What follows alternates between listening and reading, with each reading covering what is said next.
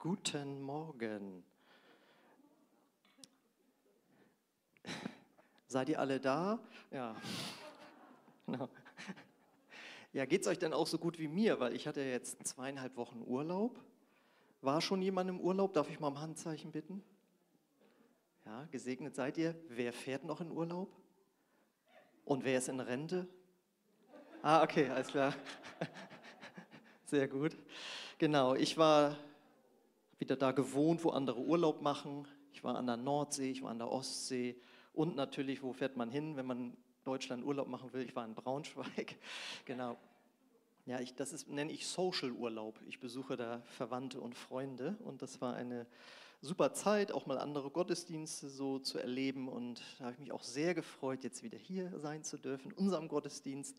Ja, und ähm, Gott hat mir ein Predigt Zweiteiler aufs Herz gelegt. Das heißt, diesen und nächsten Sonntag werden wir uns mit äh, folgendem Thema auseinandersetzen, nämlich bewahre dein Herz heißt dieser Predigt Zweiteiler. Und der basiert auf dem, dem ein oder anderen bekannten Vers aus dem Alten Testament, aus dem Kapitel oder aus dem Buch der Sprüche, Kapitel 4, Vers 23. Da heißt es, mehr als alles, was man sonst bewahrt, behüte dein Herz, denn in ihm entspringt die Quelle des Lebens. Und das ist, wenn du diese Botschaft jetzt hörst, das kann ein lebensverändernder Ratschlag unseres Vaters im Himmel sein, dass er wirklich jedem von uns sagt, das nimm dir ähm, zu Herzen. Und das bedeutet im Grunde genommen ganz verkürzt ausgedrückt, deine Lebensqualität hängt nicht davon ab, wie die Außenumstände sind oder waren, sondern wie dein Zustand des Herzens ist, der damit umgeht.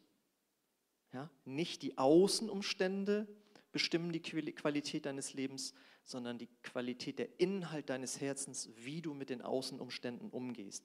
Das heißt, dein Leben muss nicht bestimmt sein durch deine Kindheit, die du vielleicht nicht so klasse findest, ein Unglück, das passiert ist, Niederlagen, die du erlebt hast, Anfeindungen, die du erlebt hast, das sind alles Außenumstände, die nicht gut sind.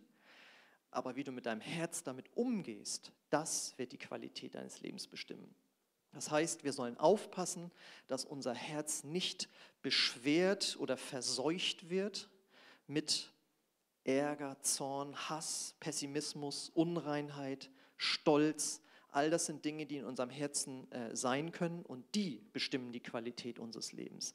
Und jetzt steht da sogar, darauf sollen wir mehr aufpassen als auf sonst alles. Und worauf passen wir sonst auf? Okay, die Kinder, das ist gut, aber worauf passen wir sonst noch auf? Auf unseren Besitz, ja, dass es uns materiell gut geht, auf unseren Ruf, da passen wir auf, äh, dass wir erfolgreich sind in dem, was wir machen. Ähm, einige passen sehr auf ihr Aussehen auf, ja, und Gott sagt, du, das ist alles gut und schön und wichtig, aber mehr als all das, pass auf den Zustand deines Herzens auf, mit dem du in diesem Leben lebst und wo du auf die Außenumstände entsprechend gut oder schlecht reagieren kannst. So, und heute geht es im ersten Teil, und ich habe mir schon überlegt, vielleicht sollte ich das so eine Predigtreihe machen, die immer mal wieder auftaucht. Man kann ja mit so vielen Dingen sein Herz äh, verseuchen, sag ich mal. Heute fangen wir mit einem Aspekt an, der unserem Herzen sehr, sehr zusetzen wird, wenn wir nicht aufpassen, unser Herz dort reinzuhalten. Und das ist der Aspekt der Bitterkeit. Deswegen heißt der erste Teil heute, bewahre dein Herz vor Bitterkeit. Und da habe ich einen äh, Vers aus dem Neuen Testament mitgebracht, aus dem Hebräerbrief, Kapitel 12, Vers 15. Da heißt es, achtet aufeinander, damit niemand die Gnade Gottes versäumt. Seht zu, dass keine bittere Wurzel unter euch Fuß fassen kann, denn sonst wird sie euch zur Last werden und viele durch ihr Gift verderben. Ich habe mal äh, eine Geschichte gehört und zwar soll das vorgekommen sein, passiert sein, dass in Afrika in einem Dorf die äh, Bewohner nacheinander irgendwie krank wurden. Äh, da merkte man schon, das muss irgendwie miteinander zusammenhängen, aber als dann die ersten starben, da hat man dann in der Hauptstadt gesagt, da müssen wir jetzt mal äh, ein Team hinsenden, das das untersucht, was da los ist, warum sterben die Menschen dort. Und dann hat man sehr schnell festgestellt, es muss oder es hat was mit dem Wasser zu tun, das sie trinken. Und das Wasser haben sie alles aus so einem kleinen Fluss rausgeholt. Und da haben sie festgestellt, das ist giftig, das Wasser, oder da sind giftige Bestandteile drin. Aber der Fluss war sonst immer eigentlich ganz normal gewesen und da war auch keine Chemiefabrik irgendwo in der Nähe. Dort äh, gab es sowas nämlich nicht. Und dann haben sie richtig den Fluss abgesucht und dann schließlich auch ähm, bis zur Quelle sind sie gegangen und haben dann da Taucher äh, abgeschickt, weil die Quelle unter Wasser irgendwie war, äh, rauskam.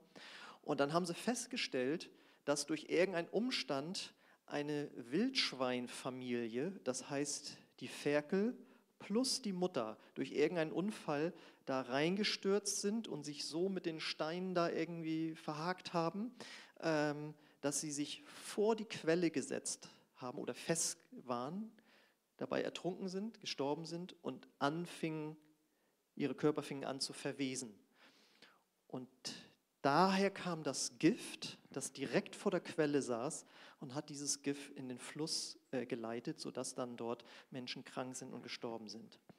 Das heißt, das Wasser war giftig geworden, es war bitter geworden, weil bitter ist nicht nur ein Geschmack, sondern weil wir es in der Bibel sehen, das ist wirklich etwas, was ganz, was ganz eklig ist sozusagen. Und das ist jetzt ein sehr guter Vergleich dafür, dass unser Lebenswasser, ja, was aus unserem Herzen kommt, giftig werden kann, wenn sich Bitterkeit an die Quelle unseres Herzens festsetzt und dann strömt das, was aus unserem Herzen kommt, was wir fühlen, was wir denken, was wir reden, was wir tun, wird bitter, wird giftig. Und die Frage ist, wie kann sowas passieren? Einmal kann es sein, dass man bitter wird auf das Leben, das man so jeden Tag lebt, weil Dinge passiert sind, die man so landläufig als Schicksalsschläge bezeichnet. Wir würden das vielleicht noch ein bisschen anders nennen, aber ich nehme es jetzt mal, weil das jeder kennt. Krankheiten, Unfälle, Todesfälle. Ähm, ich kenne jemanden, der hat seine 20-jährige Tochter bei einem Autounfall verloren. Und er sagt, womit habe ich das verdient? Was habe ich gemacht, dass mir das passiert ist? Ähm, ich versuche dann zu erklären, dass das so nicht zusammenhängt, aber da ist eine Bitterkeit da, was im Leben passiert, eine verständlich natürlich. Ja. Ähm, ich, ich habe mal jemanden kennengelernt, der im, im Rollstuhl sitzt und habe mich nur kurz mit ihm unterhalten, aber der war so voller Bitterkeit auf sein Leben. Und mir ist aufgefallen, immer mal wieder, wenn man irgendwelche Dokumentationen sieht, wenn Kriminelle berichten, wie sie auf die falsche Bahn äh, gekommen sind. Da kommt immer, meine Eltern haben mich so und so schlecht behandelt, meine Lehrer haben mich so und so schlecht behandelt, ich war im Heim und das Bitterkeit äh, auf das, was im Leben äh, passiert ist. Und jetzt sind das natürlich extreme Fälle, aber ähm, wir alle kennen die kleinen Verletzungen, sag ich mal, des Alltags. Die werden dann ja hauptsächlich durch Menschen kommen. Ja? Äh, Kinder können bitter sein auf ihre Eltern, ihr habt mir nicht das und das gegeben. Eltern können bitter sein auf ihre Kinder. Warum kommt ihr nicht? Warum kümmert ihr euch nicht? Ähm, Schüler können bitter auf Mitschüler werden, weil, weil sowas wie Mobbing da ist. Sowas gibt es natürlich auch im, in Kollegien mit Erwachsenen. Man kann bitter sein auf seinen Chef, der einen unfair behandelt oder einem die, die äh, Beförderung nicht gegeben hat, mit der man gerechnet hat. Ähm, und auch Bitterkeit kann vorkommen in christlichen Gemeinden. Da ist mir mal so aufgefallen in den fast 30 Jahren, die ich jetzt dabei bin, wir haben so natürlich einen hohen Anspruch daran, wie gut es in einer Gemeinde zugehen soll. Ja, nach dem Motto, also dass man draußen in der Welt verletzt wird, ist ganz klar. Aber deswegen bin ich ja Christ geworden, dass ich Zuflucht in einer Gemeinde gefunden habe. Und dann wird man hier auch verletzt. Ja, und das ist die Realität. Denn äh, wir sind zwar von neuem geboren, aber wir merken doch schon, dass das alte Leben äh, immer mal wieder durchkommt oder auch mal die Nerven blank liegen können. Und manchmal sind Christen da verbittert, dass ich dort in einer Gemeinde verletzt worden bin. Ähm, aber ganz klar ist natürlich, das größte Verletzungspotenzial ist bei den Menschen, die uns am nächsten stehen, die Menschen, die wir am meisten lieben. Da können Kleinigkeiten äh, enorm äh, verletzen. Bei anderen erwartet man es ja schon so, aber bei den Ehepartner, ja, äh, da hätte man doch jetzt was anderes erwartet oder bei der besten Freundin oder dem besten Freund, weil man sich da am stärksten öffnet. Jutta hat ja auch über diese verschiedenen Räume gepredigt, in denen man Gemeinschaft haben kann und in diesem intimsten Bereich kann man sehr leicht äh, verletzt werden.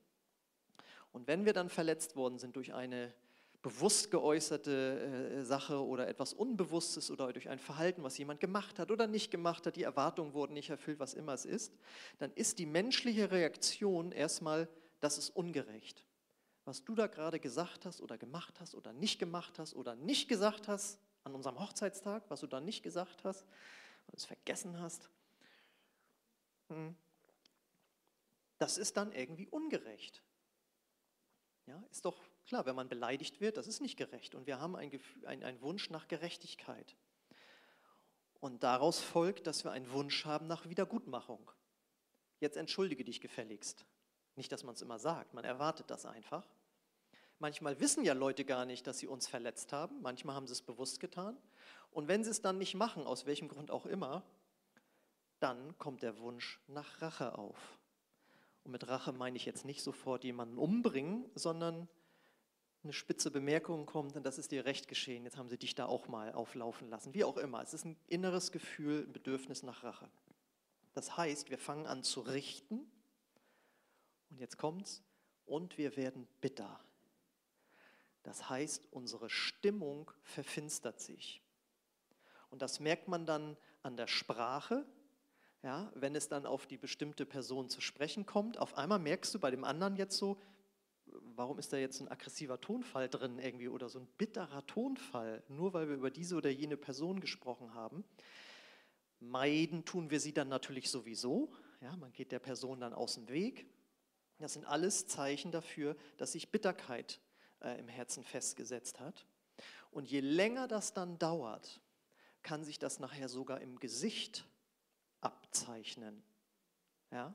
Dass Menschen, es gibt ja Leute, die sind über Jahrzehnte verbittert, was damals mein Vater mir angetan hat, was damals im Betrieb mit mir gemacht wurde, wie damals in der Gemeinde mit mir umgegangen wurde. Und dann fragst du nach, wann war das denn? Ja, so vor 20 Jahren.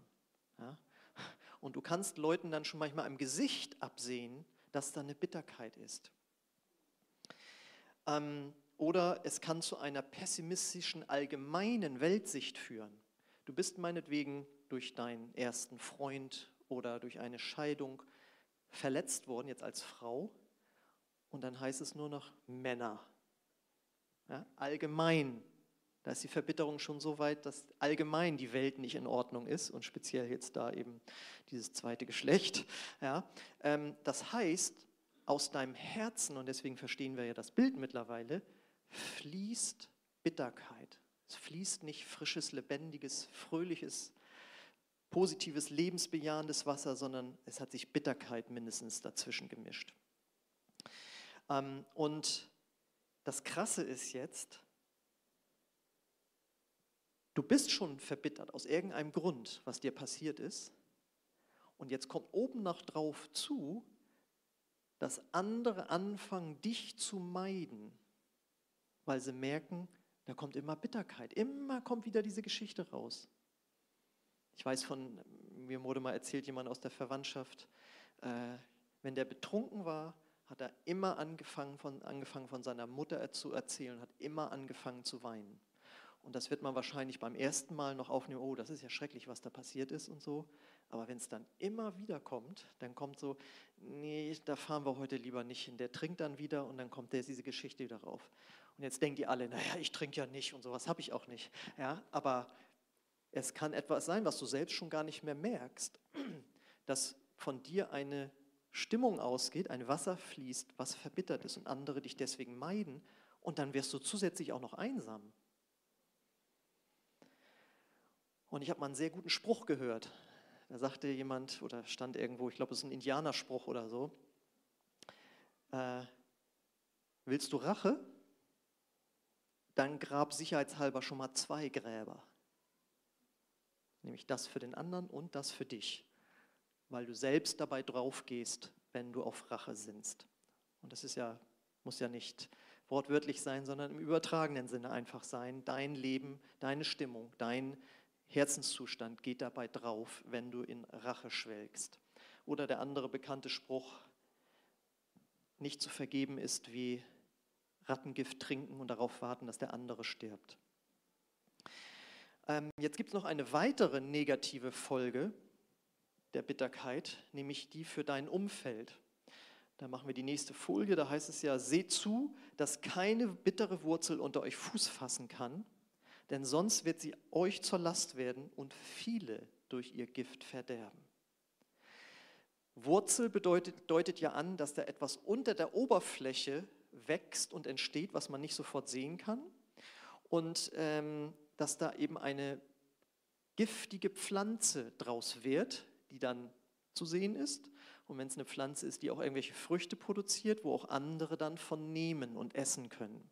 Das bedeutet nicht nur selbst, man steht jetzt für diese Pflanze, da ist was Giftiges drin, sondern andere nehmen das jetzt auch noch zu sich. Andere können nämlich von deiner Bitterkeit angesteckt werden. Findest du nicht auch, dass sie immer und dass die so ein bisschen komisch ist? Oder jetzt hat er das und das wieder gesagt? Findest du nicht auch das? Ja, ist mir auch schon aufgefallen. Und auf einmal fangen andere an, stimmt, ja, ist mir auch schon mal aufgefallen, ist eigentlich nicht so gut, wie er oder sie sich verhält. Und so wirst du auf einmal von der Bitterkeit des anderen angesteckt und das kann sich richtig äh, verbreiten. Und dann kommt oben noch drauf, dass wenn wir als Christen Bitterkeit in unserem Herzen zulassen, dass sich unsere Beziehung zu Gott verschlechtert. Das heißt, der Friede Gottes wird weniger, das Reden Gottes wird für uns schwerer zu hören sein, weil Gott sagt, Moment, ich habe dir vergeben, wie kommst du jetzt dazu, andere anzuklagen? Und da gibt es ja das bekannte Gleichnis, das lesen wir in Matthäus 18, da habe ich jetzt nur mal den äh, Schluss äh, rausgenommen, da, da heißt es, der König war so zornig, dass er den Mann ins Gefängnis werfen ließ, bis er seine Schulden bis auf den letzten Cent bezahlt hatte. Das ist ein Gleichnis, was Jesus erzählt hat über einen äh, König. Da war, da war ihm ein Knecht Geld schuldig und der hat gebetet und gebettelt, dass ihm das erlassen wird. König ganz großmütig, ja, ich entlasse, äh, brauchst es nicht bezahlen. Und dann kriegt er mit, wie der Knecht selbst rumgeht und seine Schulden eintreibt und die Leute wirkt und sonst was. Und daraufhin kommt dieser Satz, dass er ihn ins Gefängnis ersten lief. Und dann sagt Jesus, genauso wird mein Vater im Himmel mit euch verfahren, wenn ihr euch weigert, euren Brüdern und Schwestern zu vergeben. Ja, und äh, es wird nicht näher beschrieben, was das dann ist, aber es ist mindestens, dass dein Friede im Herzen äh, weniger wird und dass im Grunde genommen der Segensfluss Gottes hier unterbrochen wird.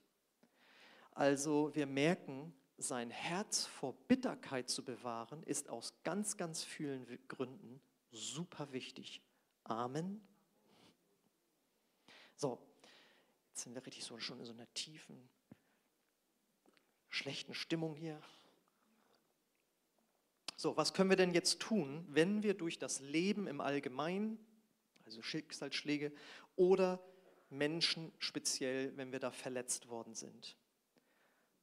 Ganz einfach.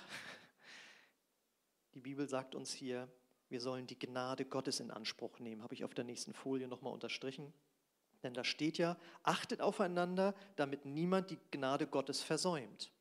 Das bedeutet ja im Umkehrschluss, äh, wenn man die Gnade Gottes versäumen kann, dann kann man sie aber auch in Anspruch nehmen. Ja? Das heißt, wenn wir merken, da ist durch irgendwas Bitterkeit in unser Herz gekommen, dann sollen wir die Gnade Gottes in Anspruch nehmen. Und was bedeutet das? Fangen wir damit an, wenn man mit dem Leben hadert, weil schreckliche Dinge passiert sind. Erkenne erstmal, dass das nicht von Gott war, was dir da passiert ist sondern erkenne, dass du in einer gefallenen Schöpfung lebst, wo Krankheiten, Unfälle, Naturkatastrophen, eben solche Schicksalsschläge passieren können. Das war nicht der Wille Gottes für die Menschheit, sondern er hat das Paradies erschaffen. Die Menschheit hat sich, die ersten Menschen haben sich von Gott abgewandt, dadurch ist die Schöpfung gefallen und seitdem haben wir diese Zustände. Und das siehst du ganz einfach daran, wenn es jetzt zum Beispiel um Krankheiten geht, dass Jesus auf die Erde gekommen ist und Menschen geheilt hat. Er hat sie nicht krank gemacht, sondern er hat sie heil gemacht. Und deswegen sollen wir auch beten, dein Reich komme und dein Wille geschehe wie im Himmel so auf Erden, weil es nicht automatisch geschieht. Das, was hier alles so an schrecklichen Dingen passiert, ist nicht der Wille Gottes. Wir sollen beten, dass der Wille Gottes kommt und das ist das Gute, das was Heil macht, das was Menschen wiederherstellt. Das ist der Wille Gottes. Und was bedeutet jetzt hier speziell die Gnade Gottes? Das erste ist, dass du lernst, dankbar zu sein in allen Situationen. Das haben wir auf der nächsten Folie, weil durch Dankbarkeit erleben wir einen Perspektivwechsel. Da heißt es im 1. Thessalonicher Brief, Kapitel 5, Vers 18, sagt, in allem Dank. Denn dies ist der Wille Gottes in Christus Jesus für euch. Sagt nicht für alles Dank. Du sollst nicht dafür danken, dass jemand gestorben ist oder dass du eine Behinderung äh, erleidest oder irgendetwas Schreckliches, sondern äh, sag Dank in der Situation, dass es noch so viele andere Dinge gibt in deinem Leben, die gut sind.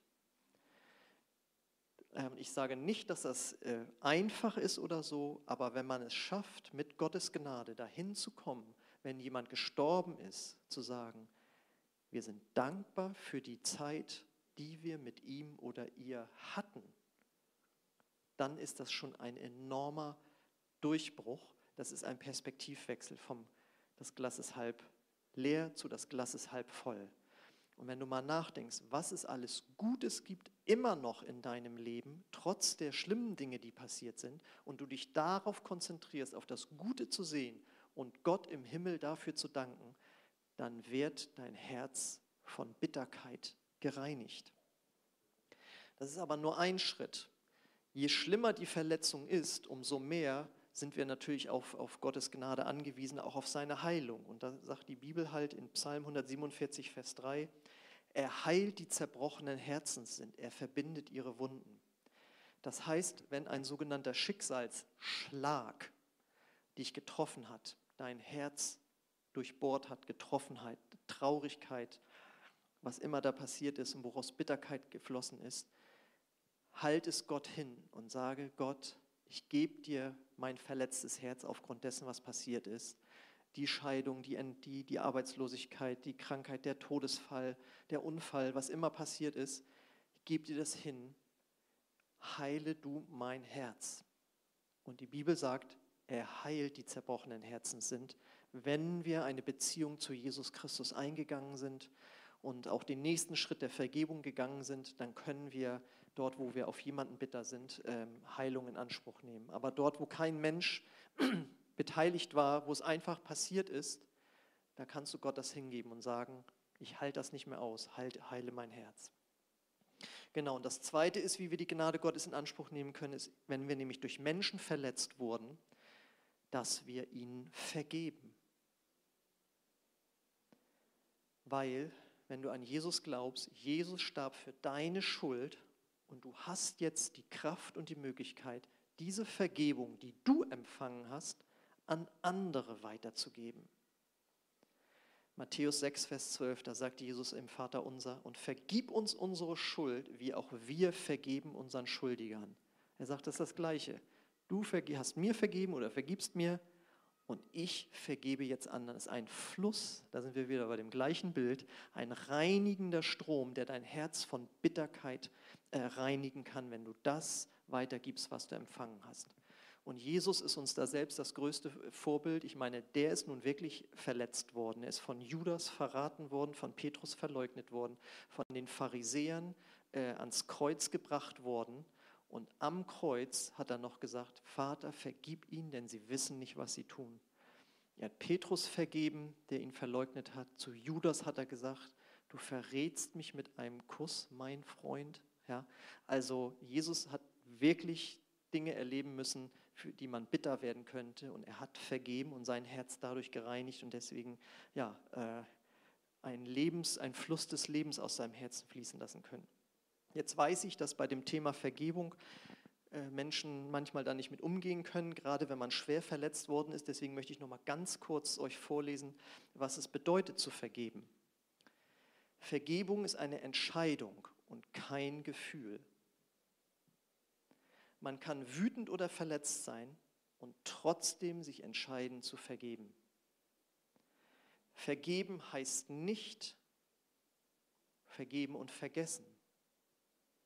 Es bedeutet nicht, jemandem das Recht einzuräumen, dass er dich wieder verletzen darf.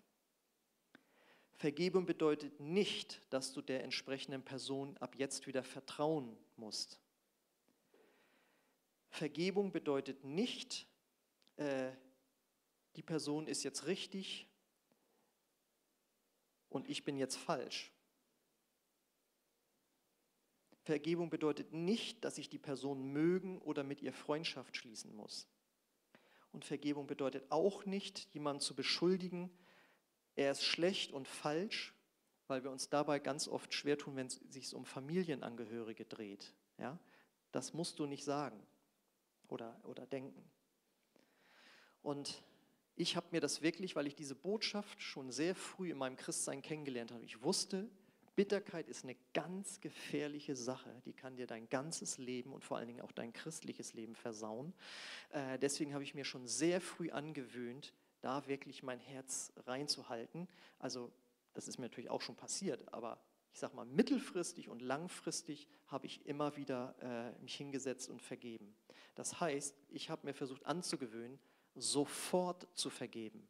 Nicht, ich werde heute verletzt und in einer Woche vergebe ich dann, sondern am besten sofort, wenn ich es gemerkt habe.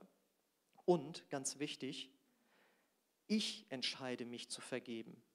Ich warte nicht, bis der andere irgendwie auf mich zukommt und er sagt so, übrigens tut mir leid, was ich damals gesagt habe oder gestern gesagt habe oder so. Ah ja, danke, dass du gesagt hast. Ah oh, Herr, ich vergebe ihm.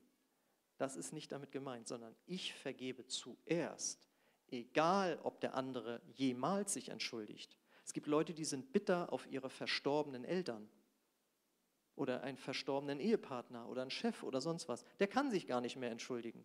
Da kannst du lange warten. Nein, die Vergebung, dass wir das aussprechen, fängt immer bei uns zuerst an. Und dann spreche ich das ganz bewusst laut aus. Ich vergebe Person X, Person Y, dass er oder sie das gesagt hat oder nicht gesagt hat oder gemacht hat oder nicht gemacht hat. Ich spreche das ganz bewusst aus. Und dann sage ich auch noch ganz bewusst, weil ich das mal gehört habe in einem so einem Seminar, und ich lege meine Waffen nieder.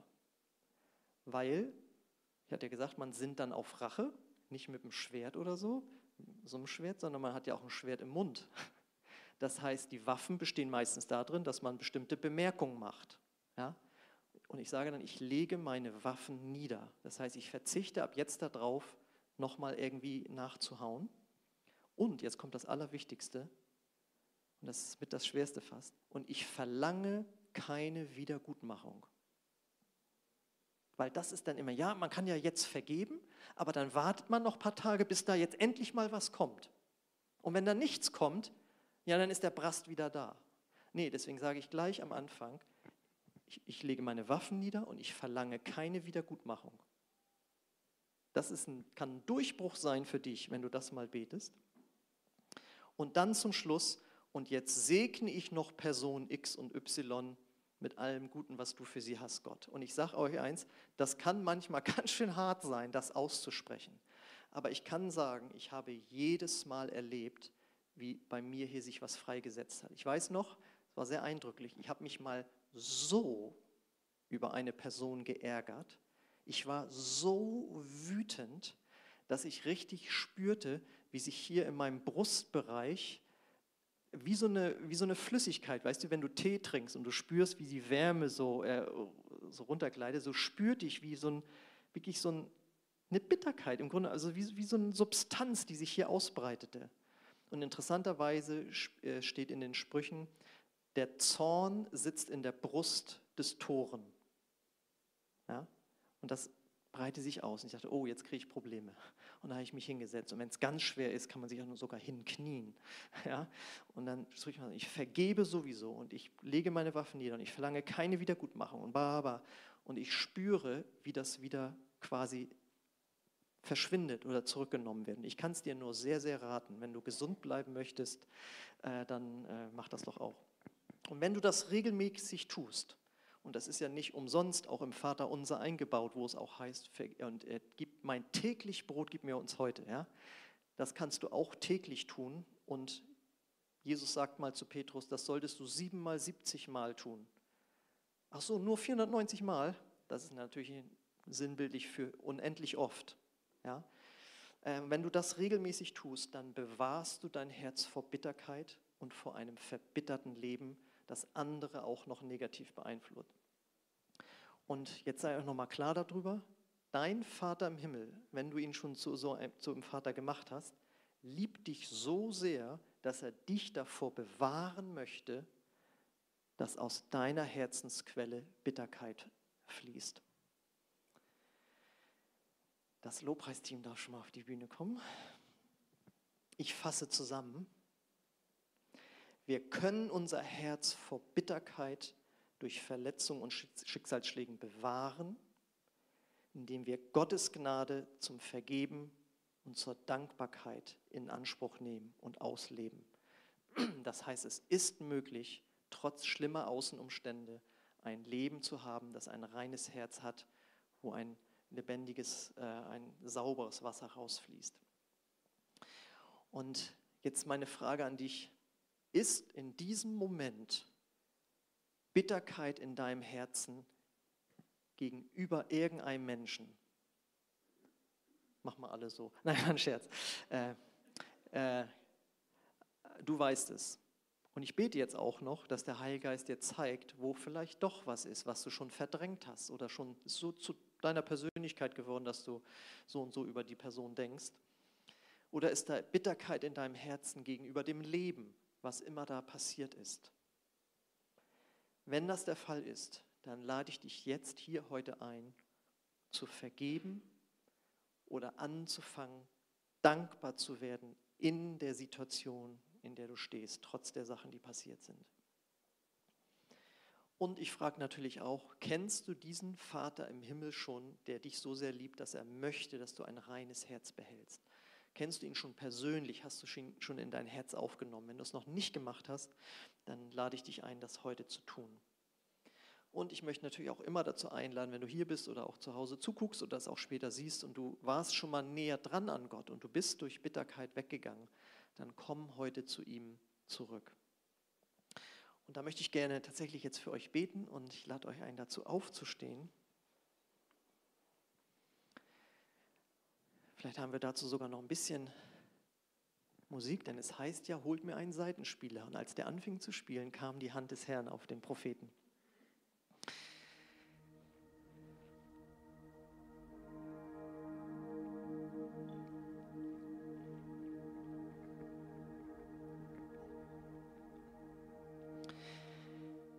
Ja, Heiliger Geist, wir laden dich jetzt ein, unsere Herzen zu berühren.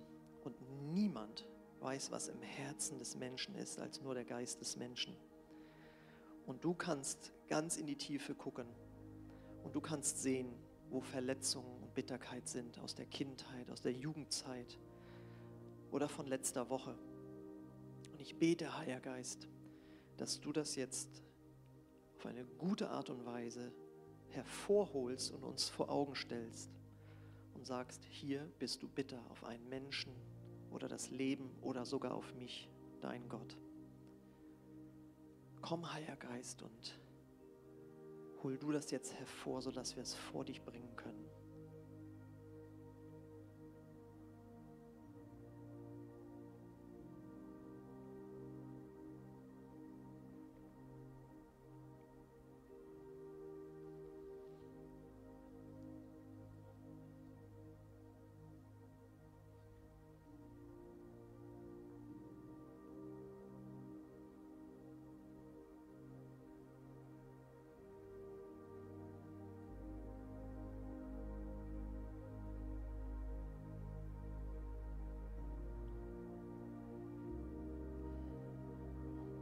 Wenn dir da jetzt Menschen oder Situationen vor Augen sind, dann lade ich dich jetzt ein, dass du das dort an deinem Platz für dich leise aussprichst. Vater, ich vergebe Person sowieso, dass er oder sie das gemacht hat. Und ich lege meine Waffen nieder. Ich verlange keine Wiedergutmachung. Auch zu Hause, wenn du da jetzt zusiehst, vielleicht auch später, bete das jetzt einfach dort, wo dir Menschen vor Augen gekommen sind.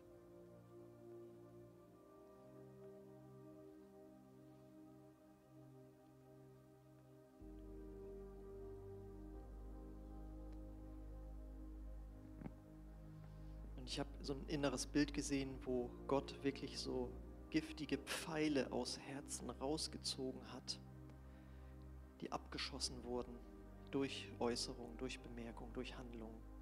Aber du hast vergeben. Und das befreit dich. Und ich lade dich auch ein, jetzt weiter zu beten. Gott, heile mein Herz von den Dingen, die gesagt wurden, die geschehen sind.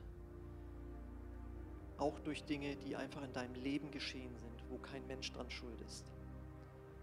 Leg es jetzt Gott hin und bitte ihn um Heilung deines Herzens.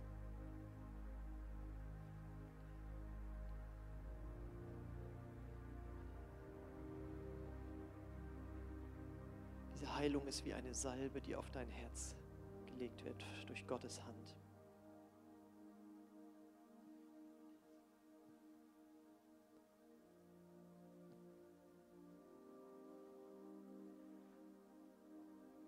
Ich lade dich ein, jetzt Dankbarkeit auszusprechen oder Segen auszusprechen, wenn es um Menschen geht. Aber fang an zu danken für all das Gute, was noch immer ist in deinem Leben, auch damals, als das Schreckliche passiert ist. Wenn es ein Unfall war, kannst du dafür dankbar sein, dass du gerettet wurdest, dass es Feuerwehrleute gab, erste Helfer, Leute gab, die dir geholfen haben. Du kannst für alles dankbar sein. Und wenn es um Vergebung für Menschen geht, fang an, jetzt diese Person zu segnen.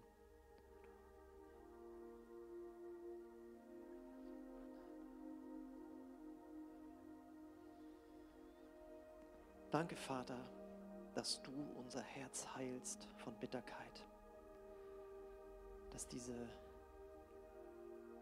verwesten, verfaulten Dinge, die da sind, rausgenommen werden und die Quelle jetzt wieder so fließen kann, dass es absolut reines Wasser ist.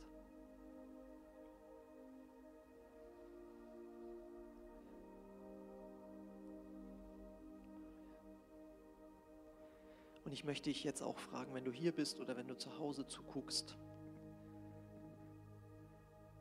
wenn dieser Gott, der so gut ist, der dir diese Gnade geben möchte, wenn du den in dein Herz einladen möchtest, indem du an Jesus Christus, seinen Sohn, glaubst, der für deine Verfehlung gestorben ist, und du sagen kannst, Gott, vergib mir meine Schuld und ich will dir nachfolgen, ich will mein Leben auf dich ausrichten, wenn du dich also bekehren möchtest von deinem jetzigen Leben, dann bete jetzt einfach gemeinsam dieses Gebet mit. Und wenn du es von ganzem Herzen meinst, dann wird Gott in dein Herz kommen.